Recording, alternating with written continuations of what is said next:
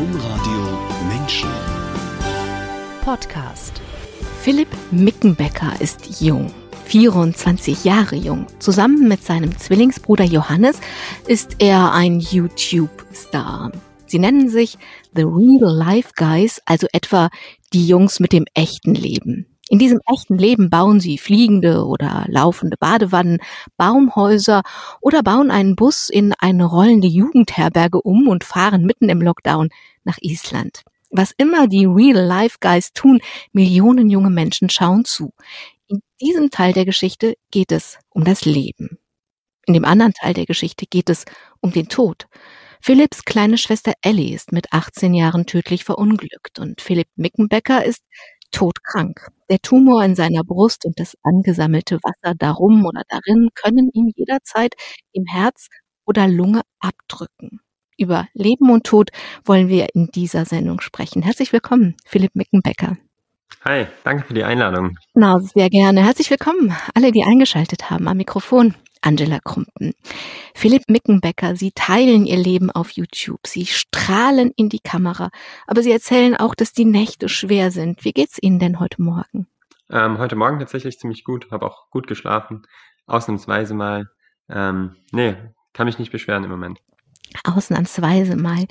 Vor einem Jahr haben Sie Ihre Geschichte in einem Buch veröffentlicht. Sie haben es meine Real-Life-Story genannt, also die Geschichte meines wahren Lebens. Sie erzählen von ihrer Kindheit mit Homeschooling auf einem Hof bis zum Ende der Grundschule, von ihrem Hass auf die Schule, ihrer Auflehnung mhm. gegen die tausend Zwänge, ihre Sehnsucht nach der Natur, nach draußen sein, ihre Naturfotografie, ihren Abenteuer mit den Badewannen und auch von ihrer ersten Krebsdiagnose 2013, dem Tod ihrer Schwester 2018, der zweiten Krebsdiagnose, der Entscheidung, keine Chemotherapie mehr zu machen und gesund zu werden. Von all dem erzählen wir auch gleich in dieser Sendung. Wir haben ja eine Stunde Zeit. Am Ende dieses Buch schreiben Sie, und das ist eigentlich das größte Wunder von allen, dass ich keine Angst mehr habe. Philipp Mickenbecker, ja. das ist ein Jahr her. Der Krebs ist zurück. Gilt die Aussage noch? Auf jeden Fall, ja, definitiv. Warum auf jeden Fall? Warum haben Sie keine Angst mehr? Ähm, weil ich mich einfach so aufgehoben fühle. Früher konnte ich das gar nicht verstehen. Also gerade bei den ersten Krebsdiagnosen bin ich so in ein Loch gefallen. Ich glaube, dass da so der Unterschied war, dass bei unseren Aktionen, also ich bin generell ein Mensch, der äh, gerne Risiken eingeht, ähm, und normalerweise keine Angst hat, wenn das Risiko irgendwie abschätzbar ist und wenn man so einen Ausweg kennt.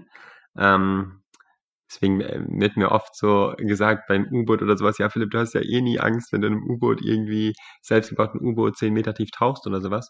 Aber jetzt war das wirklich anders, dass ich gemerkt habe, es gibt eine begründete Angst und ich komme da auch selber nicht mehr raus. Aber da habe ich jemanden gefunden, der dann doch über der Meinung von den Ärzten steht und ähm, bei dem ich mich einfach so sicher und aufgehoben fühle. So verrückt, wie das vielleicht klingen mag. Sagst du so einfach, da habe ich jemanden gefunden, ähm, jetzt bin ich ins Du gefallen. Ähm, wollen wir uns duzen Alles oder gut, wir siezen? gerne duzen, ja. Okay, dann duzen wir uns. Das sagst du so einfach, da habe ich jemanden gefunden. Und das ist eigentlich das dritte Thema. Ich habe gesagt, wir machen eine Sendung über das Leben und eine Sendung über Tod, aber wir Mhm. machen auch eine Sendung über Gott. Denn dieser jemand, den du da gefunden hast, das ist Gott. Das, das sagt sich normalerweise nicht so einfach daher, wie du das sagst. Und es war ja auch gar nicht einfach für dich. Mhm. Ja, tatsächlich, weil ich gerade ein sehr rationaler Mensch bin und ähm, sehr kritisch gegenüber Gott und Christen und Bibel und was weiß ich, was alles eingestellt war. Ähm, da hat es schon einiges gebraucht, dass ich da meine Meinung irgendwie ändern konnte. Aber hat ja, das erzählen wir dann später noch ein bisschen ausführlicher, so ist es ja gekommen. Jetzt habe ich in meinem Manus- Manuskript immer sie stehen und musst du sagen. Du schaust deinem eigenen Tod jetzt schon so lange ins Auge und du musstest auch dem Tod deiner kleinen Schwester ins Auge schauen. Im Psalm 90 heißt es, lehre uns bedenken, dass wir sterben müssen, auf dass wir klug werden. Du hast es selbst Mhm. ausprobiert. Du hast diesen Spruch ausgedruckt und dir ganz drastisch vor Augen geführt mit einem Rehbock. Was hast du Äh. gemacht? Habe ich das in deinem Buch geschrieben? Genau. Oder woher weißt Ja. Ja, genau. Ja, okay. Ähm, ja, genau. Ich habe damals einen ähm, Rehbock gefunden, den wir schon lange immer beobachtet haben. Wir haben so eine Naturfotografie gemacht und ähm, wir sind immer rausgegangen, haben uns immer gefreut, wenn der halt da stand und irgendwann lag der halt tot genau an der Stelle. Und dann haben wir den mit nach Hause genommen und abgekocht und haben dann so einen richtig schönen weißen Schädel da rausgeholt, haben dann eine Glühbirne reingemacht klingt jetzt ein bisschen makaber, aber es sah ziemlich nice aus und haben den äh, mit, mit, mit den Hörnern halt und sah echt, echt schön aus. Und dann habe ich den bei mir an die Wand gehängt und habe irgendwie, ich weiß nicht, wie, wie ich auf die Idee gekommen bin, habe daneben, ähm, das war nach meiner ersten Krebsdiagnose, wo ich so Erfahrungen auch mit der Bibel irgendwie gemacht habe, habe ähm, diesen Spruch daneben gehängt. Ähm, Lehre uns bedenken, dass wir sterben müssen, auf dass wir klug werden. Und darunter ein Bild von dem lebenden Rehbock, weil ich irgendwie gemerkt habe, dass ich während der ersten Krebsdiagnose, wo ich ja auch ab und zu dem Tod so ins Auge blicken musste, dass ich da eine ganz andere Sicht auf viele Dinge bekommen habe, was aber eigentlich, ähm, so komisch, wie sich das jetzt anhört, eigentlich eine bessere Sicht der Dinge war. Und, ähm, ich diese Sicht eigentlich nicht verlieren wollte. Also, was mir voll wichtig war, weil dann einfach die Prioritäten sich voll verschieben und, ähm, ich viele Dinge ganz anders genießen konnte, ganz anders wertschätzen konnte, dass so kleine Probleme vielleicht auf einmal überhaupt keine große Rolle mehr spielen. Und, ähm das wollte ich irgendwie nicht vergessen. Und da hat für mich dieser Vers, so Lehrer uns bedenken, dass wir sterben müssen, hat für mich mega Sinn gemacht oder macht auch im Moment irgendwie mega Sinn, dass man, glaube ich, wenn man sein Leben vom Ende her betrachtet, eine ganz andere Art hat zu leben und einen ganz anderen Blick auf dieses eigentlich kurze Leben hier auf der Erde hat. Ich finde diese Szene auch so typisch für dich, denn man könnte ja jetzt einfach diesen Spruch nehmen druckt ihn auf eine Postkarte vielleicht noch schön oder malt ihn selber aus und hängt, an, hängt ihn an die Wand. Aber nein, Philipp Mickenbecker nimmt ein Foto, was er selber gemacht hat, von dem lebenden Rehbock und alles, was du da eben erzählt hast, was du mit dem toten Rehbock gemacht hast. Finde nur ich das typisch oder findest du das auch typisch, dass du diese Dinge ganz machst, sie dir wirklich so vor Augen führst, dass es ein bisschen, du hast eben makaber gesagt, man kann auch sagen brutal, ähm, dass du dir dieses echte Leben brutal vor Augen führst? Also unsere Mutter war tatsächlich nicht so begeistert, weil der echt so ekelhaft war am Anfang, der Bock. Aber wir wussten ja, irgendwie muss man den da rauskriegen und dann haben wir uns, in der Apotheke haben wir uns dann Wasserstoffperoxid geholt und haben den gebleicht und haben den eben sauber gemacht, zig Tonnen Deo drauf gesprüht, bis der nicht mehr geschunken hat. naja, auf jeden Fall ähm, ist es, glaube ich, schon typisch, dass wir, wenn wir was machen, machen wir es irgendwie richtig. Ähm, und es war damals so, dass wir gesagt haben, okay, wenn wir studieren wollen, dann studieren wir richtig oder wir machen richtig YouTube. Also das ist immer schon so bei mir gewesen, dass wir die Sachen richtig angehen oder manchmal auch, meine Mutter würde sagen, zu extrem angehen. Ähm, das war eigentlich schon immer so, ja. Auf das Extreme, auch das Extreme ihrer Mutter kommen wir noch. Aber ich finde es so konsequent, es so zu machen, weil das wirkt ja völlig anders, als wenn ich einfach nur den Spruch aufschreibe. Hm, Geht doch ja, viel, ja. kommt doch viel näher, oder? Ja, ja, ich habe mir da gar nicht so viel Gedanken dabei gemacht. Ich fand das irgendwie einfach passend und hatte auch irgendwie Lust, diesen Rehbock da zu verewigen. Den, den, den, den gibt's immer. Der hängt jetzt in unserer Garage. Hab den gestern, glaube ich, gesehen. Ja. Also der hängt nur irgendwo in der Kiste. Ah. Philipp Mickenbecker, Sie hatten mit Ihrem Bruder Johannes, du hattest mit deinem Bruder Johannes eigentlich nie geplant, dein eigenes Leben wirklich zu zeigen, so wie du das jetzt machst. Du hältst mhm. MRT-Bilder von dir in die Kamera oder du zeigst deinen geschundenen Brustkorb. Gehen wir nochmal einen Schritt zurück. Was hattet ihr beide denn eigentlich geplant mit The Real Life Guys? Also wir wollten einfach unsere Kindheitsträume ausleben, ähm, das Leben leben, was wir nie in der Schule leben konnten. Also für mich war die Schule immer, ich will hier jetzt gar nicht so die Schule so schlecht machen, aber für mich war die Schule echt immer so ein Gefängnis einfach, wo alle gleich behandelt werden, wo jeder das Gleiche machen muss, wo jeder, jetzt mal ganz böse gesagt, mit eine Nummer ist, die mit Nummern bewertet wird, ja. Ähm, gibt natürlich Lehrer, bei denen das anders ist, aber das hört man ja überall, auch von, ja, von unschönen Erfahrungen der Schulzeit. Und wir hatten damals ja diese Naturfotografie gemacht und ich habe es gehasst, ja, drinnen zu sitzen, beim besten Wetter und rauszugucken und mir dann so am Ende vom Tag bewusst zu werden, wie wenig habe ich heute wirklich gelernt. So, was ist das, was ich heute Neues mitgebracht habe nach Hause? Und ich habe so gespürt, wenn wir zu Hause sind in der Werkstatt, ja, und irgendwas machen, was erleben, dann lernt man so viel mehr und hat, kann so viel mehr von der Welt mitbekommen und so. Und das war immer so, ich weiß noch genau, wie wir morgens hier immer so den Weg, das so wachsen so viele Birken und so, sind wir immer zur Straßenbahn gelaufen, später dann immer mit dem Fahrrad gefahren. Und wir haben uns einfach nur danach gesehen, so diese ganzen Kindheitsträume, die wir hatten, ob das jetzt war ein U-Boot bauen oder ähm, nach Amerika fliegen oder um die Welt zu trampen oder mit dem Fahrrad nach Kroatien zu fahren. Diese ganzen Dinge wollten wir einfach umsetzen. Und da war es so, ja. Das habt ihr ja alles gemacht, aber das hättet ihr ja auch genau. tun können ohne immer eine Kamera drauf zu halten. Also man kann ja mit einer Badewanne genau. basteln oder in ein U-Boot steigen, ohne daraus ein YouTube-Leben zu machen. Genau, also das war tatsächlich so, dass wir das nie wollten, irgendwie bekannt werden oder Geld mit den Videos zu verdienen. Ähm, das ist alles so gekommen, weil wir eben diese Sachen dann auch schon während der Schulzeit angefangen haben umzusetzen. Zum Beispiel haben wir eine Seilbahn gebaut oder das darf ich nicht erzählen, aber wir haben einfach im Wald Holz geklaut, ja, haben ein Floß gebaut und uns damit über das Wasser gefahren. Und alle haben so gesagt, ey, ihr seid irgendwie komisch, ähm, warum macht ihr sowas? Und niemand ist mitgekommen. Und die Leute, die dann doch mal mitgekommen sind, waren voll begeistert und haben alle Spaß dran gehabt. Und dann haben wir uns so überlegt, wir hatten ja eh die ganze Kameraausrüstung, lass es doch einfach filmen und unseren Freunden zeigen. Und dann haben wir das angefangen eben zu filmen und haben es unseren Freunden einfach gezeigt, was für ein Spaß das ist. Und dann ähm, waren die auf einmal so begeistert davon, dass die alle mitgekommen sind, ja, und dann die Videos geteilt haben, weitergeschickt haben. Und weil die eben die Videos auch immer weitergeschickt haben, haben wir dann einfach die Videos auf YouTube hochgeladen. Das haben wir uns gar nicht viel bei gedacht, mhm. haben das eben Real Life Guys genannt, weil wir es so in Abgrenzung an dieses virtuelle Leben, unsere Freunde haben damals halt viel gezockt einfach in der Schule, wir, wo wir gesagt haben, okay, wir machen was mit Freunden draußen zusammen. Das war immer so das Wichtigste. Und ähm, dann haben es auf einmal viel mehr Leute angeguckt und die haben auf einmal so gemerkt, krass, vielleicht, ich vergleiche es immer gerne mit so Weltrekorden. Es gibt so viel unsinnige Weltrekorde und alle feiern es aber einfach, weil es ein Weltrekord ist. Und so ist es ein bisschen auch mit YouTube, dass man auch die Sachen rechtfertigen kann. Ja, wenn ich eine Badewannenrutsche aufs Dach baue, sonst würde man irgendwie als verrückter Spinner abgetan werden. So gucken sich eine Million Leute an und finden es mega cool und alle machen mit und alle haben Spaß dran, weil es ja auch am Ende eine coole Sache ist. So, ich würde, glaube ich, die Badewanne so oder so aufs Dach bauen, die Badewannenrutsche. Aber so hat man so eine Rechtfertigung und man kann auch Geld damit verdienen. Das ist einfach genial so. Und das das ist wirklich ein Traum, den wir so leben können, wo ich mega froh für bin.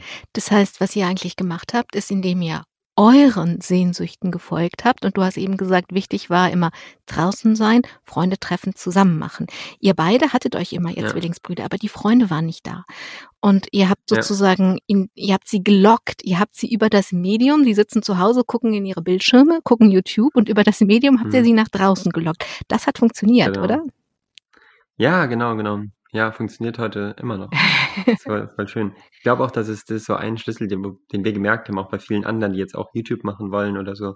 Ähm, Erfolg sollte nie das Ziel sein. So Erfolg kommt, wenn man das richtige Ziel hat. Und das ist sowas, ähm, wo wir, glaube ich, damals erstens einfach Glück hatten, dass wir so ein bisschen die Marktlücke entdeckt haben, dass es sowas halt noch nicht gab in Deutschland. Jemand, der wirklich Sachen baut, die dann auch funktionieren. Ähm, und dass wir einfach das gemacht haben, was uns, was, wo wir Bock drauf hatten, was uns Spaß gemacht hat. Und das neben, das Video war eher so das Nebenprodukt. Und das haben die Leute halt auch so gemerkt und mitbekommen. Und ich glaube, dass das auch den reellen Charakter dahinter ausmacht, was wir ja auch wirklich versuchen, weiterhin so rüberzubringen. Ich glaube, also ich würde gerne noch mal noch einen Schritt mit dir zurückgehen, denn dass du diese Sehnsucht haben konntest nach dem Real, Real Life, das liegt ja daran, dass du eine andere Kindheit hattest als die meisten Kinder. Ja. Mhm. Du und deine Geschwister, ihr habt auf einem Hof gelebt mit deinen Eltern. Dein Vater kann schrauben und bauen und er hat Patente angemeldet. Deine Mutter hat euch bis zum Ende der vierten Klasse unterrichtet. Ihr habt unglaublich viel gelernt. Ihr habt gelernt mhm. zu lernen. Du erzählst eine Geschichte ja. im Buch, dass du, dass ihr nachts heimlich komplizierte Aufgaben gerechnet habt und dann mit dem Taschenrechner mhm. nachgerechnet habt. Ja. Also dreiteilige, äh, dreistellige Aufgaben habt ihr irgendwie dividiert. Das heißt, ihr habt ein Leben geführt, in dem es ziemlich wenig Unterricht gab und mehr Zeit draußen und trotzdem habt ihr exponentiell mehr gelernt als die meisten Kinder in ihrer Schulzeit. Auf jeden Fall, ja. Ja, wie gesagt, das ganze Schulsystem ist eigentlich ziemlich traurig überhaupt, dass wir bis heute Klassenzimmer haben, die aussehen wie vor 100 Jahren.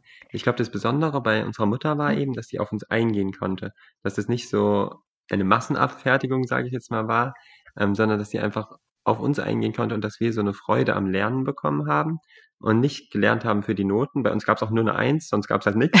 Und wir wollten immer so, wenn dann die Eins haben, aber ich glaube, dieses Gefühl, was man in der Schule manchmal bekommt, ich bin jetzt halt dieser Dreier-Schüler, ich bin jetzt einfach so und ich komme da auch nicht mehr raus und es wirkt sich auch auf die Identität von den Kindern aus. Das hatten wir damals nicht. Und wir, wir wussten einfach so, ich, ich werde es können, aber ähm, vielleicht muss ich mich einfach ein bisschen mehr anstrengen. Und diese zwei, drei, vier, fünf, sechs gab es einfach gar nicht. Denn ich glaube, dass da unsere Mutter wirklich was richtig Wertvolles gemacht hat und uns so einen richtigen Grundstein gelegt hat und dass wir da auch eine viel größere Freiheit hatten, Lösungswege selber auszuprobieren. Also nicht nur nach diesem normalen Schema F eben vorzugehen, was ja in der Schule gar nicht anders geht. Die Lehrerin kann sich nicht jeden einzelnen Lösungsweg angucken und sagen, ach du, du hast ja auch einen coolen Lösungsweg, der ist vielleicht sogar besser als der, der im Buch steht, aber habe ich noch nie drüber nachgedacht. Ja, das ist uns später in der Schule ein paar Mal so gegangen und dann hieß es aber, auch noch im Gymnasium dann, ja, dann hieß es aber, ja, aber macht das dann in der Arbeit, muss der Lösungsweg auch so sein, wie es vorgeschrieben ist, wo ich mir immer so gedacht habe, Leute, das kann es nicht sein und das ist das, was wir auch in der Uni wieder erlebt haben. So dieses, man kann eigentlich gar nicht mehr kreativ sein. So Neues zu entdecken, Neues auszuprobieren, ist fast nicht mehr erwünscht. So, das haben wir damals auch mit unserer fliegenden Badewanne so krass in der Uni halt erlebt, wo alle gesagt haben, ja, das wird nie funktionieren, wenn, dann brauchen wir ein Team von 20 Leuten, zwei Jahre Bauzeit und am Ende kriegen wir eh keine Genehmigung. Weil wir standen ein halbes Jahr später da, Johannes und ich, mit noch zwei anderen zusammen und haben eine fliegende Badewanne einfach gebaut. Und das ist, glaube ich, so der, da hat unsere Mutter uns wirklich viel mitgegeben. Auf jeden Fall, ja. Ich würde gerne haben, dass wir uns das noch besser vorstellen können, diese Kindheit. Denn du Mhm. hast jetzt diesen einen Teil beschrieben, dieser andere Unterricht, in dem es, Mhm. wenn es eine Note gab, dann eine Eins für etwas wirklich richtig Gutes und ansonsten war Mhm. es eben noch auf dem Weg, fertig. Aber dazu gehört ja auch der größere Teil der Kindheit, der eben nicht Schule war. Was war das für ein Leben auf diesem Hof? Ähm, ein sehr äh, schönes Leben eigentlich. Also wir, wir haben, ich, ich kann mich auch noch daran erinnern, dass wir teilweise auch Mathe zum Beispiel dann draußen, draußen gemacht haben im Hof, wenn die Sonne gescheint hat. Und dass wir viele Freunde damals schon da hatten, also gar nicht so dieser Aspekt. Ich, ich bin wirklich dafür, so eine Bildungspflicht zu haben und auch, dass sowas zum Beispiel abgecheckt wird. Ja, wenn Leute zu Hause unterrichtet werden, also in Deutschland ist es ja komplett verboten, dass man schon guckt, lernen die Kinder was und haben die auch sozialen Kontakt, weil ich glaube, dass das richtig wichtig ist. Aber den sozialen Kontakt hatten wir eben. Und dann, wir mussten immer auf die anderen, die armen Schulkinder warten, bis die irgendwann aus der Schule gekommen sind. Und dann sind wir rausgegangen, haben ähm, Baumhäuser gebaut, haben irgendwelche Höhlen im Wald gegraben, wir haben Wasserraketen gebaut, wir haben alles, alles Mögliche gemacht und damals schon voll viel experimentiert und ausprobiert. Selbst in der, in der Schule, wo wir nachher ähm, dann waren, waren wir immer, die, es hieß immer wir mit unseren Experimenten, weil wir so viel immer ausprobiert haben. Und auch das, was so sich die Lehrer vielleicht nicht getraut haben, damals gerade mit Knallgas oder so Sachen, haben wir uns immer dann zu Hause halt selber alles nachgebaut und hatten da voll viele Möglichkeiten, weil unser Vater auch so eine große Scheune hat und ähm, da alle Werkzeuge drin hat, alles, was man sich so als Junge vorstellen kann, als Kind. Ähm, ja, war, schon- war schon cool. Philipp Mickenbecker, der Untertitel von dem Buch heißt Die Sache mit Gott. Und wenn Ja. ähm, du gerade gesagt hast, ich führe ein extremes Leben, deine Eltern führen auch ein extremes Leben, denn in Deutschland das durchzuziehen, die Kinder zu Hause zu beschulen, ist ja nun mal verboten. Das heißt, die sind immer mit einem halben Bein oder einem ganzen Bein so am, am Gefängnis vorbei, haben sie sich gehangelt. Ähm, warum haben deine Eltern dieses Leben auf sich genommen und diese Gefahr auf sich genommen? Ähm, ich glaube, dass es tatsächlich auch viele, ähm, also ich glaube, dass sie das einmal schon durchschaut haben, dieses ganze System, das Schulsystem, dass sie wussten, so sie können uns eher fördern, wenn wir uns zu Hause unterrichten. Ähm, für mich wirklich, als ich dann in die Schule gekommen bin, wir haben erstmal uns einfach nur gelangweilt, weil es einfach so, weil wir so viel zu Hause halt schon mitbekommen haben. Das hat sich unsere Mutter, glaube ich, schnell durchschaut gehabt. Und außerdem waren es aber auch die Werte, die einfach in der Schule teilweise vermittelt werden, die mit ihren Glaubensgrundsätzen auch nicht übereingestimmt haben. Also gerade, ähm, ich glaube, in der Schule geht man so davon aus, dass es keinen Gott gibt, dass man einfach nur zufällig irgendwie ein Haufen Zellen ist, der jetzt eben zufällig hier auf dem Planeten ist. Und ähm, da wollten sie uns ein anderes Bild auf jeden Fall vermitteln. Und ähm, ja, ich glaube, das ist schon auch mit, mit einer der großen Gründe war. Also das war es ihnen wert, auf jeden Fall. Und du erzählst in diesem Buch alles, was du jetzt erzählst, und das hört sich alles toll an, aber du erzählst keinen idyllischen Kitsch. Du erzählst zum Beispiel auch von extrem, extrem langweiligen Sonntagen und jede Menge Stress drumherum. Und Sonntage sind ja eigentlich gedacht als die Sonnentage, als die schönsten Tage der Woche oder sollten es sein. Warum waren denn die Sonnentage keine Sonnentage für euch, sondern furchtbar? Bei uns waren tatsächlich keine, keine Sonntage, sondern unsere Eltern haben Samstag als einen Ruhetag ähm, gefeiert, weil sie es irgendwo in der Bibel so gelesen haben. Und ähm, es war bei uns leider, als Kind waren, war der Glaube viel von Regeln geprägt. Das war bei unseren Eltern zu Hause so, in der Schule, wir sind danach auf so eine strenge christliche Schule gegangen, war es sogar noch schlimmer, dass es viele Regeln waren, die erstmal für mich keinen Sinn gemacht haben, die auch nicht erklärt wurden und wo einfach gesagt wurde, du darfst nicht, Punkt. Und ähm, das hat mich voll abgeschreckt irgendwie. Und gerade am Samstag war es dann eben so, dass wir irgendwie nicht in die Werkstatt durften, dass wir nicht ähm, verrückte Sachen bauen durften. Und es war ja eigentlich eher so der Tag, wo wir eben zu Hause waren, wo wir dann einmal die Möglichkeit hatten, uns auszuleben, ja, die Sachen auszuprobieren, die wir immer schon machen wollten. Und ähm, ja, ich glaube, dass das deswegen für uns ein ziemlicher Qualtag immer war. Ich fand es gut, dass du das nicht ausgespart hast, dass du einfach das alles abbildest, was dazugehört. Ähm, ihr habt euch dagegen aufgelehnt und zwar Hm. massiv. Ja, auf jeden Fall. Also wir waren in der Schule wurden wir sogar schon ähm, kritisiert, dass wir einen rebellischen Geist haben würden. Ich glaube gar nicht, dass es uns, ich glaube, das ist der falsche Ausdruck. Ich glaube nicht, dass es uns darum geht, Regeln zu brechen, grundsätzlich um Regeln zu brechen, sondern was wir machen und was ich auch jedem empfehlen würde, ist Regeln zu hinterfragen und zu gucken, sind die Regeln sinnvoll, machen die Sinn und dann wirklich eigenverantwortlich eben zu handeln, egal ob das jetzt ein See ist, wo man eben nicht schwimmen gehen darf und ähm, wir uns dann doch drüber hinweggesetzt haben oder wo du halt nicht auf die Eisfläche darfst, weil eben was passieren könnte, hat alles seine Berechtigung irgendwo die Regeln. Aber ähm, ich glaube, dass uns das früh schon immer gestört hat und dass wir dann vielleicht auch schon teilweise fast krampfhaft versucht haben, in einer gewissen Zeit einfach jede Regel so zu brechen. Ähm, das war genau zu Hause genau das Gleiche. Das war mit der Religion, sage ich mal, genau das Gleiche. Das war in der Schule genau das Gleiche. Da haben wir zwar nach außen so ein Bild abgegeben von den braven Schülern. Im Hintergrund haben wir genau das Gegenteil gemacht von dem, was die Lehrer wollten. Und ähm, ja, war teilweise gut, teilweise nicht so gut. Sind auch von der ersten Schule dann runtergeflogen. Ja, das erzählst du Ja. auch alles, auch was ihr, was ihr da gemacht habt. Und ich habe beim Lesen gedacht, oh, ich wollte jetzt nicht die Lehrerin sein, der der Bildschirm geklaut wird und im Hintergrund spielt ihr was auch immer da gerade auf. Aber wenigstens haben eure MitschülerInnen alle Spaß gehabt, richtig viel Spaß gehabt. Das zumindestens. Du schreibst in dem Buch, am liebsten wärst du in einer Phase in jede Einbahnstraße verkehrt rum reingefahren. Also es war immer eine Aufforderung, diese Regel zu brechen. Aber das mit dem, Ja. ich, diesen See, man darf da nicht schwimmen. Also was es braucht ja, wenn du Regeln hinterfragst und für dich selbst so adaptierst, ist, dass du dich selber sehr gut kennst. Du musst ja wissen, Mhm. hier darf man nicht schwimmen, weil Leute, die nicht so gut schwimmen können, haben es hier schwer. Wenn ich aber ein guter Schwimmer bin und mich absichere Mhm. und es ist noch jemand am Ufer und bla, also wenn du Regeln so hinterfragst und brechen willst, musst du Mhm. dich selbst extrem gut kennen, sonst geht das nicht. Mhm. Ja, also ich glaube, es gibt da ein schönes Zitat von Benjamin Franklin. Es war ein sehr schlauer Mann, der hat gesagt, ähm, wer die Freiheit für Sicherheit aufgibt, wird am Ende beides verlieren. Mhm. Und das hat es eigentlich gut zusammengefasst. Und es ist immer ein Grad, den man irgendwie richtig abschätzen muss. Wie viel Freiheit habe ich und wie viel Sicherheit? Weil manchmal steht eben Sicherheit tatsächlich der Freiheit im Weg. Und das ist auch das, was ich eben leider oft jetzt erlebe, gerade was unsere neuen Sachen, die wir auch auf YouTube bauen, angeht, dass gewisse Dinge einfach nicht erlaubt werden, einfach aus Prinzip. Und dass es nicht die Möglichkeit gibt zu sagen, darf ich vielleicht doch hier schwimmen, wenn? Was wären denn die Bedingungen, dass ich Mhm. das machen kann? Mhm. Und dass dieses grundsätzliche Nein da ist. Und damit habe ich viel mehr ein Problem als mit der Regel an sich. Ich denke, dass es sinnvoll ist, zum Beispiel zu sagen, okay, nicht jeder in Deutschland darf sich eine Badewanne bauen und darf damit zum Bäcker fliegen. Ist okay. Aber was ist denn die Begründung? Warum darf ich es nicht machen? Und wie, was muss ich beachten, um es doch machen zu können? Und ähm, das finde ich voll, voll entscheidend, darüber nachzudenken und dann auch eine Möglichkeit zu schaffen. Und wir sind keine Menschen, die jetzt niemals zum Amt gehen würden. Ja, wir haben fast alles, was wir früher gebaut haben. Mittlerweile, ja, geben wir uns ein bisschen ja, noch Mühe, aber war einfach illegal. Und wir haben versucht, die Sachen irgendwie legal zu machen. Das sind die, die verrücktesten Sachen, ja, wo du dir niemals vorstellen kannst. Zum Beispiel unser Panzer. Wir haben so einen mini kleinen Panzer gebaut, ja, friedlicher Panzer mit Wasserkanone drauf.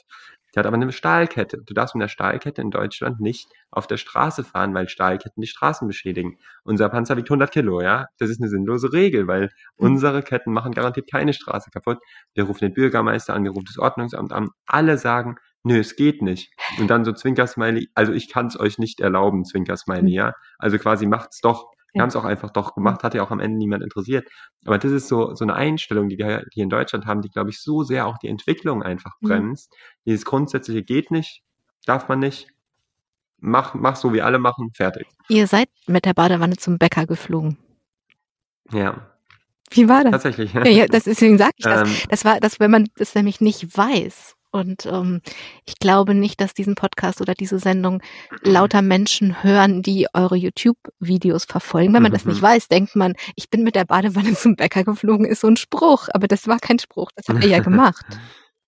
Ja, genau, tatsächlich. Also wir haben eine Badewanne gebaut. Man muss sich das vorstellen wie diese kleinen Drohnen, die mittlerweile überall rumfliegen, nur in riesig groß, dass wir sechs Propeller an der Badewanne dran geschraubt haben und dann wirklich mit der zehn Minuten theoretisch hätten wir unendlich hochfliegen können, aber also so hoch halt bis der Akku leer war. Wir sind so maximal, glaube ich, fünf Meter hochgeflogen ähm, und sind damit beim Bäcker gelandet.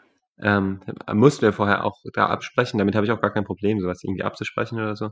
War echt ein cooles Projekt. Ich glaube, es war eines der Projekte, was immer unser Traum war, einfach zu fliegen. Wir haben viel vorher schon probiert. Wir haben ein Fahrrad gebaut mit Flügeln dran, aus Leitern und Betttüchern haben wir ein Flugzeug gebaut. Ähm, es ist tatsächlich auch abgehoben. Das Landen war eher das Problem. Und bei dem Gerät haben wir gemerkt, wie einfach es eigentlich ist, sowas selber zu bauen. Also so, ja, es ist an sich gar nicht so schwierig. Und ähm, das war so ein ganz besonderes Gefühl, dann wirklich damit abzuheben und einfach so eine neue Dimension irgendwie zu erkunden. So unter Wasser waren wir schon gewesen, aber in der Luft noch nicht. Und selber sowas gebaut zu haben, womit man wirklich einfach fliegen kann, war schon ein geniales Gefühl irgendwie. Wie ist es heute mit den Sonntagen? Sind die wieder sonnig? Äh, auf jeden Fall, auf jeden Fall.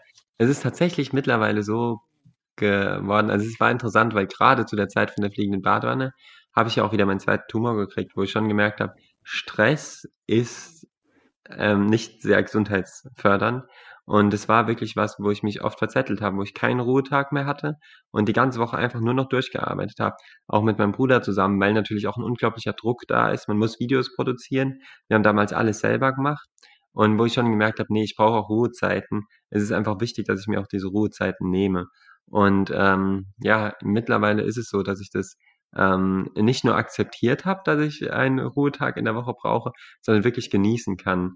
Also wirklich äh, mich drauf freue, auch da einfach Zeit mit Gott tatsächlich zu verbringen ähm, und da ja in die Natur zu gehen, die Natur zu genießen, mehr Zeit irgendwie zum Beten zu haben, zum Bibellesen auch zu haben, ja, es ist, ich, ich spüre da jetzt mittlerweile voll die krasse Erfüllung auch irgendwo dabei. Ich glaube, wenn man das eben aufgezwungen macht, wenn ich jetzt jemand sage, ey, hock dich am Sonntag irgendwo in die Natur und liest deine Bibel, das wird überhaupt keinen Sinn machen, ja, und das würde ich auch niemals meinen Kindern oder sowas ähm, aufzwingen, aber ich glaube, wenn man das selber erlebt, ja, wie dann Gott auch irgendwie durch die Bibel zu einem spricht und man irgendwie so einen Draht zu Gott hat, dann wird es auf einmal voll schön, diese Gemeinschaft. Hört sich jetzt vielleicht verrückt an für alle Leute, die die, die nicht, noch nicht die Erfahrung mit Gott gemacht haben. Aber das erlebe ich mittlerweile voll schön und dann freue ich mich wirklich auf den Sonntag. Dass das so gekommen ist, Philipp, ist ja eigentlich eine eigene Geschichte. Also du hast erlebt, dass dir Gott vorgestellt wurde mit ganz vielen Regeln, Erst bei euch ja. auf dem Hof und dann aber auch in der Schule. Also wirklich schockiert war ich an der Stelle im Buch, als du erzählt hast, dass auf der Schule beim Kettenfangen verboten war, dass die Mädchen und die Jungs sich anfassen. Da war ich echt schockiert. Da habe ich gedacht, das ja, genau, ist echt, genau. also das ist, äh, hört sich nach von mindestens 19. Jahrhundert an oder so. Jetzt hättest ja. du, wie so viele andere das auch getan haben, konntest mit diesem Regelgott was ja eigentlich gar nicht viel mit einem liebenden Gott zu tun haben kann, nicht viel anfangen, jetzt mit den Schultern zucken können, dich umdrehen können und gehen und das lassen. Mhm. Hast du aber nicht. Anders als Tausende vor und nach dir hast du Habe ich erstmal schon, ja. Ja, pass auf, du hast gekämpft und gerungen und du hast geflucht ja. und du hast vor allem gesucht. Was war mhm. bei dir anders? Warum hast du so gekämpft? Also ich glaube, dass ich schon immer nicht mir nicht vorstellen konnte, dass es da nicht irgendwas Höheres gibt, mhm. weil ich ja mittlerweile von so vielen Wissenschaftlern bestätigt bekomme, von so vielen Ärzten, ja, die einfach sagen, man kann Gott natürlich nicht wissenschaftlich in Studien packen, weil dann müsste Gott auch Lust haben, bei den Studien mitzumachen, ja. Es macht keinen Sinn, eine Gebetsstudie zu machen oder sowas. Aber es gibt auf jeden Fall mehr. Und das habe ich schon immer irgendwie für mich ähm, nicht abstreiten können, auch wenn ich es manchmal wollte, dass alleine die Natur, wo wir die Naturfotografie gemacht haben, dass da irgendwie ein intelligenter Designer so dahinter sein muss. Und ähm, selbst wenn der vielleicht durch Evolution oder wie auch immer gewirkt hat, mir war immer klar, alles nur Zufall kann es nicht gewesen sein. Ja, wenn ich mir so ein Eichhörnchen angeguckt habe und jetzt von Boston Dynamics gibt es jetzt gerade so Videos von so Robotern, ja, die unglaublich genial sind, dann guckst du dir dagegen Eichhörnchen an und denkst du, Alter, das Eichhörnchen ist so viel genialer kann das wirklich durch Zufall entstanden sein? Und dann diese Frage, so das, was jetzt aus deinen Augen guckt, was nicht aus meinen Augen guckt, so, da ist doch mehr. Wir sind doch nicht nur ein Haufen toter Materie einfach. Da muss doch mehr dahinter sein. Und ähm, diese Fragen stellt man sich vielleicht mal, ich glaube, die stellt sich jeder mal, gerade wenn ich jetzt mit jungen Leuten auch rede. Jeder hat irgendwo diese Fragen und trotzdem schiebt man das einfach so auf die lange Bank oder man bekommt dann halt gerade eine wissenschaftliche Erklärung, okay, abgehakt. Bei mir war es aber so in der Krankheitssituation, gerade wo ich das erste Mal die Diagnose bekommen habe, dass ich dann echt mich auf die Suche gemacht habe und gedacht habe, wenn es da jemand gibt, warum lässt er das jetzt zu? Und ich glaube, dass man in so einer existenziellen Krise manchmal versucht, sich an irgendwas festzuhalten, so, auch wenn man da gar nicht dran glaubt. Und bei mir war das so, dass ich ähm, jemanden gesucht habe, den ich verantwortlich machen kann für den, für die Scheiße einfach, die mir da gerade passiert ist. Und wo ich wirklich aufs Klo gegangen bin und einfach Gott angeschrien habe und zu Gott gebetet habe und gesagt, Gott, warum, warum passiert es mir jetzt? Warum hier? Und mir war es eigentlich egal, wer dieser Gott ist, was dieser Gott ist, ist mir total egal, aber er ist schuld so. Und ähm, das habe ich voll rausgelassen in dem Moment. Ähm, ja, wie gesagt, weil ich irgendwo schon gedacht habe, da muss jemand sein. Wenn, wenn, wenn er auch intelligent ist, wenn er uns geschaffen mhm. hat, dann ist doch auch die Wahrscheinlichkeit schon gegeben, dass er irgendwie Kontakt zu uns haben will. Und ich habe ja auch ab und zu mal gehört, dass Christen eben Sachen mit Gott erleben und dass, dass da irgendwas Reales auch dran ist und habe da voll meine Wut auf jeden Fall rausgelassen. Das war so mein erstes Gespräch mit Gott, glaube ich. Ja. Dein, dein erstes Real-Gespräch mit Gott. Ja, ja. Mm. Wenn wir eben den Spruch hatten, ähm, bedenke, dass du sterben musst, auf dass du klug wirst, du musstest es ja nicht bedenken 2013. Der Tod stand hier einfach im Raum. Das eine ist abstrakt mhm. über was nachzudenken. Das kann man ja auch sehr viel leichter auf die lange Bank schieben. Aber 2013 stand der Tod neben dir, neben dem Klo. Und 2018 stand der Tod ganz real auf einem Feld mit einem abgestürzten roten Flugzeug. Hm. Als du, als deine Schwester abgestürzt ist mit 18 Jahren, kurz vor ihrem 19. Geburtstag, um, ähm, und du zuschauen musstest. Also, dass diese Wirklichkeit, dass jeder, jeder, der geboren wird, bekommt ein Todesurteil. Jeder, der geboren wird, muss sterben. Mhm. Um, das ist für, für viele Menschen leicht, es auf die lange Bank zu schicken. Mhm. Für dich ging das nicht. Um, mhm du musstest damit klarkommen. Und weil du 2013 schon damit klarkommen musstest, war es dann 2018 auch leichter, oder? Mhm, auf jeden Fall. Heute ist übrigens ihr Geburtstag. Und genau heute vor drei Jahren haben wir sie beerdigt. Also voll. Haben, war es nicht der 19.? Weil wir heute den 18. haben? Warte. Also in der Todesanzeige. Ah, okay, ich dachte, wir hätten heute 19. Ja, ja genau. Das, okay, genau. Ich weiß, es, ja, ich habe es auch nachgeguckt und habe gedacht, es ist genau drei Jahre her, ja. Ja, genau, genau, voll krass. Ja, ja ähm, das war tatsächlich so, dass ich das früher auf die lange Bank geschoben habe, aber in dem Moment kann man es ja gar nicht mehr. Ja. Und ähm, das hat bei mir schon viel verändert tatsächlich in meinem Leben, dass ich ähm, mir auch so die Frage gestellt habe, was kommt danach? Ist das Leben ist das Leben danach vorbei oder geht es irgendwie weiter? Und das war für mich auch so eine ganz entscheidende Frage, werde ich meine Schwester wiedersehen? Und ähm, die wurde mir tatsächlich zwei Tage vorher beantwortet. Und das war, das war richtig, richtig krass. Also ich glaube wirklich, ich hatte ja, also ich muss ganz kurz zusammenfassen, ich mhm. hatte beim, bei der ersten Krebsdiagnose hatte ich paar Erlebnisse, irgendwie Erfahrungen mit Gott gemacht, auch nach meiner krassen Anklage, so warum, mhm. warum lässt du das alles zu? Danach habe ich mich aber wieder konkret gegen Gott entschieden. Und dann habe ich ähm, in der zweiten Krebsdiagnose habe ich nochmal so eine krasse, habe ich so ein krasses Erlebnis gehabt, wo ich einfach Gott erlebt habe, gespürt habe und was mir da irgendwie so. Welches von ja. den, das weiß ich gerade nicht, du hast so viel beschrieben, was die erlebt ist. War das die Geschichte mit den zweimal mit den Haaren oder was meinst du jetzt mit dem krassen Erlebnis? Oder auf der Bank, wo und du diese Inschrift siehst? Genau, also die, dieses, dieses also, krasse Erlebnis war tatsächlich das ähm, auf der Bank. Der also Bank. Bei, bei, meiner ersten Krebsdiagnose war es so, dass ich eben, dass mir die Haare ausgefallen sind. Ich an dem Tag, wo mir die Haare ausgefallen sind und angefangen haben zu wachsen, in der Bibel genau diese Stelle hatte, dass kein Haar von deinem Haupt fällt, ohne dass Gott es sieht. Ähm, was ich halt so, was, wo ich oft so schon von Anfang an irgendwie gespürt habe, es passieren schlimme Sachen, ja, es fallen Spatzen aus dem Nest, es fallen Haare vom Kopf, aber Gott sieht es und Gott hat es in der Hand.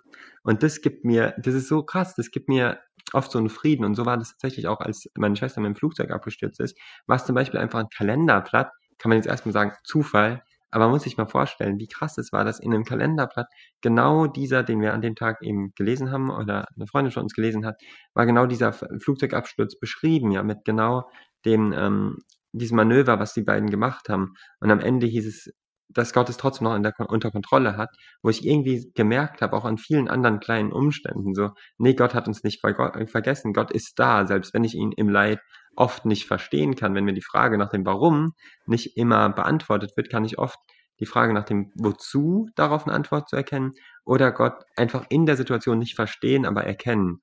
Und das finde ich ist ähm, oft so genial, wenn ich zum Beispiel, jetzt, jetzt kann ich ganz real wieder erzählen, dass ich so ähm, letztens ein bisschen verzweifelt war, dass ich in den Spiegel geguckt habe und habe so diese ganze abgestorbene Haut einfach auf meiner Brust gesehen und denk so, ey Gott, warum, wie, wie, wie hart soll das einfach noch weitergehen. So hast du mich jetzt vergessen. Und dann gehe ich in mein Zimmer, schlag die Bibel einfach irgendwo auf und dann steht da so, Abraham sah sein erstorbenes Fleisch. Da ging es eigentlich darum, dass er keine Kinder mehr kriegen kann. Aber steht so, Abraham sah sein äh, äh, abgestorbenes Fleisch halt irgendwie und er also sah es an, aber er vertraute auf Gottes Zusage. So, er vertraute, dass Gott da ist. Und in dem Moment merke ich wieder so, ich weiß jetzt nicht, warum Gott es zulässt, aber ich merke, er ist da und ich habe es oft erlebt in meinem Leben, wie Gott wirklich eingegriffen hat, wie Gott geholfen hat, wie Gott geheilt hat, wie Gott mir richtig krass unter die Arme gegriffen hat. In anderen Momenten nicht, wo ich aber ganz genauso weiß, er ist real und er ist da und er hat es unter Kontrolle.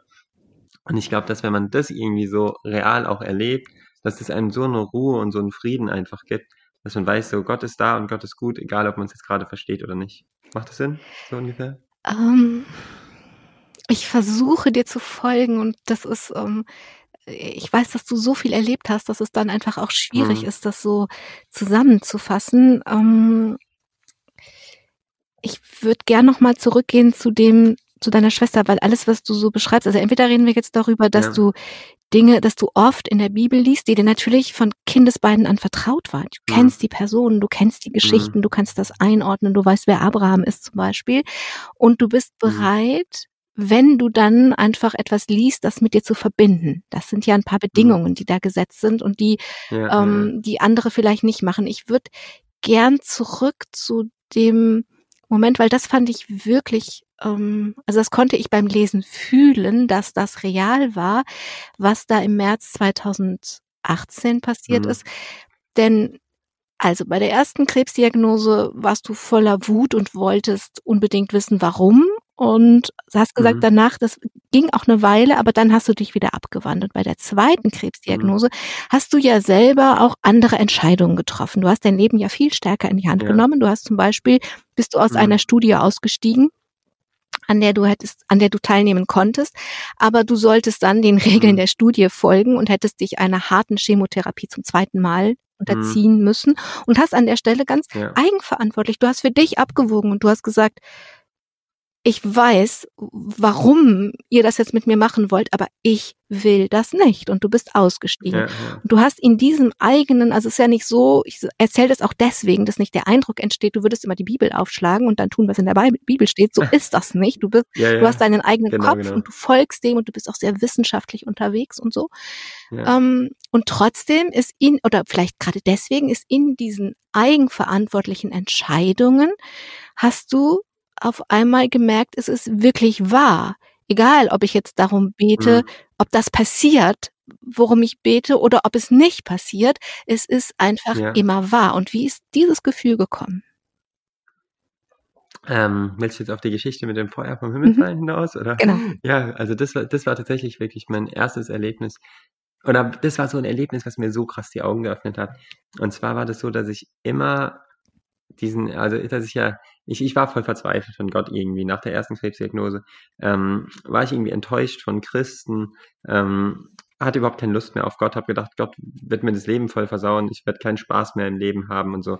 Habe mich also gegen Gott entschieden und dann bei der zweiten Krebsdiagnose war ich an einem Punkt, wo ich einfach gemerkt habe, ich könnte wieder diesen, dieses getragen werden irgendwie gebrauchen, aber ich will eben nicht, dass es auf irgendwelchen komischen Bibelversen beruht, dass ich die Bibel aufschlage und eben zufällig an dem Tag, wo mir die Haare ausfallen, lese ich eben die Stelle, mhm. dass wenn die Haare ausfallen, dass Gott es sieht. Das kann alles Zufall sein. Es kann auch einfach das Schicksal sein, was eben gerade sieht, ach, der Philipp liest die Bibel, komm, dann geben wir mal ein bisschen Mut durch die Bibel. So, so habe ich das später dann erklärt. Mhm. Kann ja alles sein, was auch immer dann das Schicksal ist, ist äh, auch eine gute Frage, aber auf jeden Fall war das immer so mein Gedanke. Und ähm, da war es so, dass ich dann gesagt habe, als eine Freundin mir geschrieben hat, dass sie für mich betet, dass ich gesagt habe, ey, in der Bibel steht, Jesus Christus spricht, ich bin derselbe gestern, heute und in Ewigkeit. Wenn das stimmt, also wenn dieses alte Buch recht hat, ja, dann will ich, und das war voll respektlos, ich würde es nie mehr machen, aber ich gesagt, okay, Gott, dann will ich gefälligst Feuer vom Himmel fallen sehen und ich will, dass du mich heilst ohne Chemo, weil früher hast du Feuer vom Himmel fallen lassen, bei Elia zum Beispiel, Und das, das hat mich immer begeistert, so, weißt du, so, so ein Gott, das, das wäre doch mal ein Gott, ja. ja. Wenn, wenn die Christen, wenn, wenn du einem Christ begegnest, ja, und du, du kommst dem blöd, du beleidigst ihn, und dann bumm, fällt Feuer von mir und der frisst einfach die Leute auf. Ja, so kann ich mir Gott vorstellen. Ne? Nee, wäre auch ein ziemlich komischer Gott, aber okay, das, ich war ja auch schon immer ein bisschen so ein Pyroman. Das hat mir irgendwie schon, hat mir, hat mir imponiert. und dann habe ich gedacht, okay, und außerdem, als Jesus auf der Erde war, hat er Leute geheilt. Ja, da hat er nicht irgendwelche Leute aufgefressen mit Feuer, aber er hat Leute geheilt. Und habe ich gesagt, okay, das brauche ich eigentlich. Das brauche ich. Ich brauche diese Heilungskraft auch von Jesus. Wenn er sagt, er ist derselbe gestern, heute und in Ewigkeit, dann soll er das auch machen. Und dann war es eben so, dass ich auf dieser Bank das Erlebnis hatte, wo Gott dann tatsächlich durch einen Bibelvers schon wieder zu mir gesprochen hat, ich ihn dann wirklich in mein Herz aufgenommen habe und gesagt habe, ja, Jesus, vergib mir alles, was ich bisher gemacht habe, dass ich mich so krass gegen dich auch so aufgelehnt habe und komme einfach in mein Herz und das bisschen Leben, was jetzt noch übrig ist, das kannst du jetzt haben. Und in dem Moment habe ich so krass Gottes Gegenwart, Gottes Liebe gespürt und zwei Tage später ist meine Schwester mit dem Flugzeug abgestürzt. Ich habe darin wieder Gott irgendwo erkennen können. Ja, selbst auf dem Rollfeld war irgendwie auch, das kann man, ich sag mal, das ist so wie wenn man frisches Gras, den Geruch von frischem Gras beschreiben will, das muss man ja riechen, das kann man nicht, ähm, das, das kann man nicht beschreiben. Und so war es bei mir oft, wenn ich so Gottes Gegenwart spüre, ja, ähm, Buddhist würde es vielleicht die Erleuchtung nennen, ja, bei mir ist es wirklich so Jesus, den ich einfach so real irgendwie spüre und ähm, und das war für mich als rational denkender Mensch habe ich immer gesagt, okay, an Gefühlen will ich niemals mein Glauben festmachen, ja, an einem Bibelvers auch nicht. Und dann war es trotzdem so, dass ich so einfach so krass überzeugt und so begeistert war von diesem, diesem Gott, dass Jesus mich auch trotzdem noch angenommen hat, obwohl ich ja mich so krass gegen ihn gestellt habe, dass ich irgendwann vor meinem Bett saß und ich weiß gar nicht, wie ich auf diese dumme Idee gekommen bin, also erstmal eine dumme Idee und habe wirklich laut gebetet, mich vor mein Bett gekniet und habe einfach gesagt, ich war so überwältigt von dem, was ich auch in der letzten Zeit irgendwie erlebt hatte, ähm, und habe einfach gesagt, ey, Jesus, ich glaube jetzt auch so an dich, du musst jetzt kein Feuer mehr für mich vom Himmel fallen lassen. Und ich glaube schon, dass du es könntest, wenn du es wolltest. Und da war für mich so tief drin die Frage, würde er es wirklich für mich machen? Und das erzähle ich deswegen auch gerne, weil ich glaube, dass das voll die allgemeine Frage ist, die viele Leute haben. So die Frage nach Identität, so wie viel bin ich wert? Wie viel bin ich vor anderen Leuten wert? Bei mir war es ja auch oft so, dass ich meinen Wert definiert habe über Dinge, die ich erlebt habe oder dass ich meinen Wert definiert habe, wenn ich Spaß haben kann mit anderen Leuten, ja, dass oft darüber mein Wert festgelegt wurde. Und ich habe mich irgendwie so gefragt, das habe ich nicht ausgesprochen, aber habe ich habe mich gefragt, bin ich Gott so viel wert, dass er Feuer für mich vom Himmel fallen lassen würde? Ja, für Elia würde er es machen, würde er es auch für mich machen. Und das Verrückte war wirklich, ich krieg jedes Mal Gänsehaut, wenn ich nur an diesen Moment denke, dass ich in dem Moment zum Fenster geguckt habe, wo ich gesagt habe, ja Gott, du musst es jetzt nicht mehr machen. Und ich glaube schon, dass du es machen könntest, wenn du es wolltest. Und es ist einfach förmlich Feuer vom Himmel gefallen vor meinem Fenster. Und ich bin komplett zusammengebrochen, ja. Ich, äh, ich habe gedacht, okay, entweder ich bin jetzt komplett psychisch krank oder ich habe keine Medikamente genommen zu der Zeit oder so und äh, schaut zum Fenster und sehe dieses Feuer eben vom Himmel fallen und habe gedacht, okay, wa was geht hier gerade vor sich, ja? Und bin dann aufgestanden, ich hatte weiche Knie, ich habe gezittert am ganzen Körper und ähm, bin zum Fenster gelaufen und habe rausgeschaut und hat es einen Riesenschlag gegeben. Genau in dem Moment hat es einen Riesenschlag gegeben und ist auch viel mehr Feuer so vom Himmel gefallen. In dem Moment gucke ich raus und realisiere, dass unten bei uns im alten Ortskern hier, wir wohnen nicht in Darmstadt, wir wohnen hier in so einem kleinen Kaff, mitten im Jahr, das war dann ja März, April, ja, März und April, ja, so zwei Wochen nach dem Absturz von unserer Schwester, steht unten einfach jemand auf der Straße und macht ein Feuer, also ein Feuerwerk macht genau die Raketen, die ihm Feuer vom Himmel fallen lassen, ja. Das heißt, mein Gebet war erhört. Mein Gebet war nicht so erhört, wie ich es gedacht habe, aber Gott hat Feuer für mich irgendwie organisiert. Und da habe ich so gemerkt, es gibt Dinge im Leben, es gibt Zufälle im Leben, die eigentlich keine Zufälle sind. Und da habe ich so richtig real gemerkt, so es geht auch Gott nicht darum, dass wir ihn herausfordern und sagen, Gott, ey, ich will heute, dass du das Wasser für mich teilst. Ich will heute übers Wasser laufen. Und wenn das nicht klappt, dann glaube ich nicht an dich. So, ich, ich, ich glaube ganz fest dran, dass wir heute auch noch übers Wasser laufen könnten, ja, wenn, wenn Jesus es wollte. Aber normalerweise ähm, macht es überhaupt keinen Sinn. Aber irgendwie war das für mich so ein augenöffnendes Erlebnis, ja, dass ich gespürt habe, so dieses Feuer damals auf der Bank hätte ich gesagt, ja Gott, ähm, verarschen kann ich mich selber, das sind ja nur Raketen. Dabei war es ja genau das, um was ich gebetet habe, dass ich so mhm. gemerkt habe, okay, wenn man mit einem ehrlichen Herzen eben zu Gott kommt und auch irgendwo dann sagt, so du musst es nicht mehr, dass er dann irgendwie da ist. So. Du hast gesagt, dass, dass du was anders gemacht hast. Auf dieser Bank hast du auf einmal dein Herz hm. aufgemacht. Hm. Das ist ja was wirklich ja. was anderes. Also du hast jetzt eigentlich zweimal Situationen erzählt, wo man sagen kann, war ein Zufall oder war kein Zufall. Und einmal sagst du, Mhm. hast du einfach als Zufall definiert und einmal hast du gesagt, nee, ist aber diesmal mehr als ein Zufall. Und wenn man Mhm. beim zweiten Mal genau hinguckst, hast du was anderes gesagt, als du gemeint hast. Du hast gesagt, nee, du brauchst nicht mehr, aber gesehnt hast Mhm. du dich danach unausgesprochen auf einer anderen Ebene, dass genau das passiert, damit damit du fühlen kannst, dass du so viel wert bist, dass man es für dich Ja. macht. Also beide Male, ich, ich komme da, ich höre dir zu und beide Male, ich versuche zu verstehen, was dein Part in der Geschichte ist. Und dein Part ist jetzt zweimal gewesen, dass du bei dir was gemacht hast. Also nicht nur in die Welt guckst Mhm. und irgendwas beobachtest und es so als Mhm. Zufall oder so als Gottes Eingreifen definierst, sondern dass du in dir was machst. Das scheint mir wichtig. Auf jeden Fall, ja. Ich glaube, dass es bei mir vorher tatsächlich diese Einstellung war, eher, als ich das meiner, der Freundin damals auch geschrieben habe, so, ähm, wenn du betest, dann bete dafür, dass Gott Feuer vom Himmel fallen lässt oder mich eben gesund macht ohne Chemo, dann, oder ohne Chemo und ohne Ärzte. Da war das eher so dieses Ding, ich, wenn ich irgendwann mal vor Gott stehe und es ihm geben sollte, hole ich diesen Zettel raus und sage, hier Gott, ähm, du hast ja nicht gemacht, deswegen habe ich nicht an dich geglaubt. So ist voll voll daneben, ja.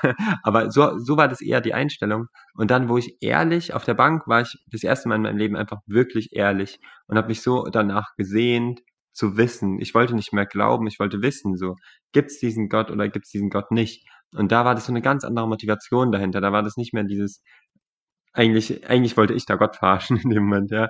Aber da habe ich einfach diese, diese Bestätigung gebraucht und da habe ich mein Herz eben wirklich geöffnet, auch für die Möglichkeit, dass es eben Gott gibt. Und dann habe ich ihn einfach erlebt, als ich ihn einfach so eingeladen habe in mein Herz und gesagt habe, wenn es dich wirklich gibt, wenn du einfach der Schöpfer des Universums bist, wenn du wenn du real bist, dann ähm, will ich auch alles machen, was du von mir willst, weil dann weiß ich so, wenn du mich geschaffen hast, dann hast, hast du auch den perfekten Plan so für mein Leben und dann will ich mich dir so anvertrauen und ich glaube, das war einfach so der Schritt auch in diese in diese Gegenwart oder das dann so zu erleben. Wir machen, wir nehmen diese Sendung in der Fastenzeit auf, aber wir strahlen sie an Ostern auf. Aus. Aus? Ja, genau, aus. Ähm, Ostern ist das Symbol für das neue Leben. Aber vor Ostern gibt es immer den Karfreitag. Und nun bin ich selbst Mutter und ich habe ähm, zufällig einen Sohn geboren im gleichen Jahr wie du. Der ist ähm, Ach krass. ja, genau.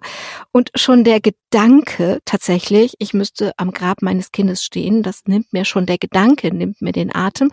Und wenn ich wüsste, das eine Kind muss ich begraben und bei dem anderen Kind muss ich Jahre drum zittern, ob es denn auch den gleichen, ob ich dann Mhm. nochmal am Grab stehe. Also das ist ein, ein Schicksal, also ein Elternschicksal. Oder wenn ich an deinen Bruder denke, der die kleine Schwester begraben hat und der möglicherweise den Mhm. Zwillingsbruder begraben muss, um, dass äh, ich, äh, das ist so ein großes Schicksal, dass ich das gut verstehen kann, dass ihr auf der Todesanzeige für eure Schwester Ellie Hiob zitiert habt. Also das ist Mhm. ein, ein Schicksal, was einfach dem biblischen Hiob nahe kommt. Und ihr habt zitiert, ich weiß nicht, ob deine Eltern oder ihr als Familie, der Herr hat's gegeben, der Herr hat's genommen, gelobt sei der Herr. Also das ist schon ganz schön krass, wenn man das so erlebt. Das Das war ein Spruch, den meine Schwester immer gesagt deine hat. Schwester, aber Wenn ihre genommen. Hühner gestorben sind. Ja, ja. Ah, Wenn ihre Hühner gestorben sind, hat sie das irgendwie, so, ich weiß gar nicht, wo sie den Spruch her hatte, aber ähm, okay. Das heißt, ihr habt den und genommen. da mussten wir irgendwie dran denken. Ihr habt den genommen, weil er zu Ellie passte. Genau. Ja. Ah, ich hab, ich gucke da natürlich von außen drauf und denke, wow, das muss man aber erstmal auf eine Todesanzeige vom, vom eigenen Kind schreiben können. Ja. Dieses Gefühl, was du beschreibst, ist das, weil das wäre jetzt eigentlich meine Frage gewesen, dieses, ist, es ist nicht so wichtig, ob mein Gebetsanliegen erhört wird oder nicht, weil ich habe das Gefühl darunter, das da ist, das ist wichtiger als das Gebetsanliegen oder ob der Bibelspruch mir was sagt. Ähm, Hm. Ist das dieses, der Herr hat's genommen, der Herr hat's gegeben? Gelobt sei der Herr? Ähm, ja, auf jeden Fall. Kann, kann, man, kann man so sagen. Ja, ja. nee, es ist Also, eine Frage. Es ist einfach glaub, wirklich eine offene ist- Frage. Hm, äh, ja, ja, ich muss kurz drüber nachdenken, Ja. wie das jetzt auch in meine Situation im Moment reinpasst. Ähm, ich glaube, dass da ja eine unglaubliche Tiefe in dem Vers auch drin Mhm. steckt, dass man so ein, so ein, so ein Urgottvertrauen irgendwie, Mhm. was man, was so ein kindlicher, so ein kindlicher Glaube eigentlich so.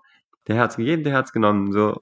Und er ist immer noch gut. Ja, Mhm. das kann man ja rational fällt mir das sehr, sehr schwierig, Mhm. irgendwie an sowas zu glauben. Ja, rational gesehen wäre es eher so, dass man sagt, war, war, warum, ja, aber ich, ich merke so, er hat mir, er hat mich irgendwie auch übernatürlich jetzt wieder gesund gemacht, so, er hat mir das Leben irgendwie geschenkt. Wenn es mir jetzt wieder nimmt, ist irgendwie seine Sache so. Ähm, ja, ich, ich glaube, dass das wirklich in die Situation jetzt auch richtig gut reinpasst. Ich habe habe mir neulich mal auch so Gedanken darüber gemacht und weil mir so viele Leute auch sagen, so warum sagst du jetzt nicht Gott ab?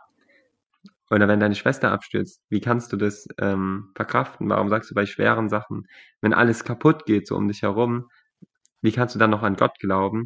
Und irgendwie ist mir da so das Bild gekommen von so einer, so einer Waschmaschine oder so, die kaputt geht oder die, die vielleicht sogar durch falsches Benutzen kaputt geht oder durch irgendeinen Umstand kaputt geht. Ähm, wenn ich dann anstatt irgendwie die Gebrauchsanweisung rauszuholen oder eben zum Hersteller zu gehen, sagen würde, ja, ich glaube nicht mehr an den Hersteller, ich will vom Hersteller nichts mehr wissen, das wäre eigentlich das Dümmste, so was man machen kann. Und das ist mir irgendwie so bewusst geworden, dass, ähm, dass wir einen Gott haben, der halt eingreifen kann. Und das hat, hat das, das war so das Krasse, das will ich noch kurz erzählen, mhm. bei dem Erlebnis mit dem Feuer vom Himmel fallen, dass ich in dem Moment ja voll krass die Frage hatte, wie geht's weiter? So, mhm. ich wollte von Gott so wissen, soll ich jetzt die Chemo machen, soll ich die Chemo nicht machen, soll ich jetzt das, soll ich das, soll ich das, soll ich das? Und Gott ist einem Feuer vom Himmel fallen. Ich denke mir so, das ist gerade so hart unnötig, dass mir dadurch noch nicht mal die Fragen beantwortet. Und eine viel, viel tiefere Frage war aber beantwortet. Und zwar so, Gott hat einen Grund, warum er auf die anderen Fragen nicht antwortet. Gott hat irgendwie, er hätte ja auch irgendwie so antworten können, dass es halt für mich die Frage wenigstens geklärt hätte, ob ich die Chemo machen soll oder nicht. Hat er nicht gemacht und ich habe so irgendwie gemerkt, so Gott steht da voll drüber. Und vielleicht ist es gar nicht so wichtig, ob ich jetzt die Chemo mache, ob ich die Chemo nicht mache, ob ich jetzt was auch immer mache, sondern wenn er will, kann er zu mir reden und wenn er will, kann er eingreifen. Aber er steht auch irgendwie über den Umständen so. Und dieses, dieses Gefühl so, dass da jemand ist, der in dieser Sekunde selbst so ein unsinniges Gebet erhört, das hat für mich so viel ausgelöst einfach, wo ich so, so eine andere Perspektive auf Gott irgendwie bekommen habe. Letzte Frage, Philipp. Ich muss ein bisschen leider auf die Uhr gucken. Ich habe dich ja extra zu Ostern angefragt und ich habe dich angefragt, weil Ostern das Symbol dafür ist, dass das Leben immer stärker als der Tod ist. Und wenn ich gerade gesagt habe, mhm. am Grab von seinem Kind stehen, das ist Karfreitag in Potenz oder wie Maria am Grab mhm. von Jesus gestanden hat. Mhm. Mm, und die Ärzte haben dir sagen dir seit Monaten, es kann einfach wirklich nicht nur bald vorbei sein, sondern immer im nächsten Moment vorbei mhm. sein. Das liegt daran, dass der Tumor in deiner Brust so groß geworden ist und es irgendwie Wasser gibt und Herz und Lunge abgedrückt mhm. werden kann. In dieser Situation, wo du, wo du weißt, es kann wirklich immer der letzte Moment sein, ist da für dich im Gefühl das Leben stärker als der Tod? Auf jeden Fall, ja. Ja. Ich glaube auch, dass das Auf ja, jeden ja, Fall stimmt das. Das ist grad das das ist das ist grad richtig interessant, weil ich schon früher oft tatsächlich das Gefühl hatte, am lebendigsten zu sein, wenn wenn ich so von der Klippe gesprungen bin, ja, wenn so diese Ungewissheit da war, wenn man sich auf irgendwas einlässt und irgendwie ist es jetzt im Moment ja wieder so das Gefühl, das Leben kann jederzeit zu Ende sein, deswegen mache ich jetzt das Beste draus und deswegen will ich's jetzt eigentlich voll auskosten, was auch immer das im Moment heißt. Für mich heißt es nämlich mittlerweile nicht mehr extrem lebendig zu sein, von der Klippe zu springen. Oder von, für mich heißt es jetzt nicht mehr, ich muss jetzt unbedingt nochmal aus dem Flugzeug springen, sondern tatsächlich, wenn ich mich am lebendigsten fühle, ist tatsächlich, wenn ich so diese Gemeinschaft irgendwie mit Gott habe, so Begegnung mit Gott habe, oft im Gebet oder gibt immer wieder so Situationen oder in der Natur. Ich mache voll gerne so Gebetsspaziergänge und dann erlebe ich das auf einmal voll krass, ähm, wo ich dann irgendwie so so viel mehr das Leben einfach genießen kann, wenn man also ganz ehrlich, es hört jetzt echt dumm an, aber wenn man eh bald tot ist, kann man quasi alle Sorgen auch einfach so wirklich an Gott abgeben, weil es macht einfach, es spielt so wenig noch eine Rolle und ähm, weil ich ja eh mein Leben in Gottes Hand zu legen muss, also in, in die Hand von den Ärzten kann ich ja nicht mehr legen. Das heißt, ich muss es jetzt an Gott abgeben, so. In dem Moment, glaube ich, liegt es da schon irgendwo ein Schalter, wo man einfach spürt, ähm, ich werde da so durchgetragen und an sich spielt alles keine so große Rolle mehr. Aber wenn ich jetzt heute noch das und das erleben kann, und ich bete auch immer so dafür, was halt jeden Tag dran ist, dann ähm, ja, gibt mir das irgendwie voll viel. Hört, hört sich das seltsam an? Oder das hört sich gar nicht seltsam, sondern ganz wahr an, ganz real und ganz wahr. Philipp Meckenbecker, danke für diese Sendung, für diese Zeit. Sehr gerne. Hätte sie auch sagen können, nee, ich weiß nicht, wie viel Zeit ich noch habe. Ich mache nicht noch so eine Sendung. Danke dafür. Von Herzen wünsche ich, dass du diese Lebendigkeit einfach behalten kannst.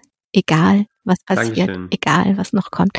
Ich danke allen, die zugehört haben und hoffe sehr, dass etwas dabei war, was Sie zum Lebendigsein inspiriert. Am Mikrofon war Angela Krumpen. Machen Sie es gut. Domradio Menschen.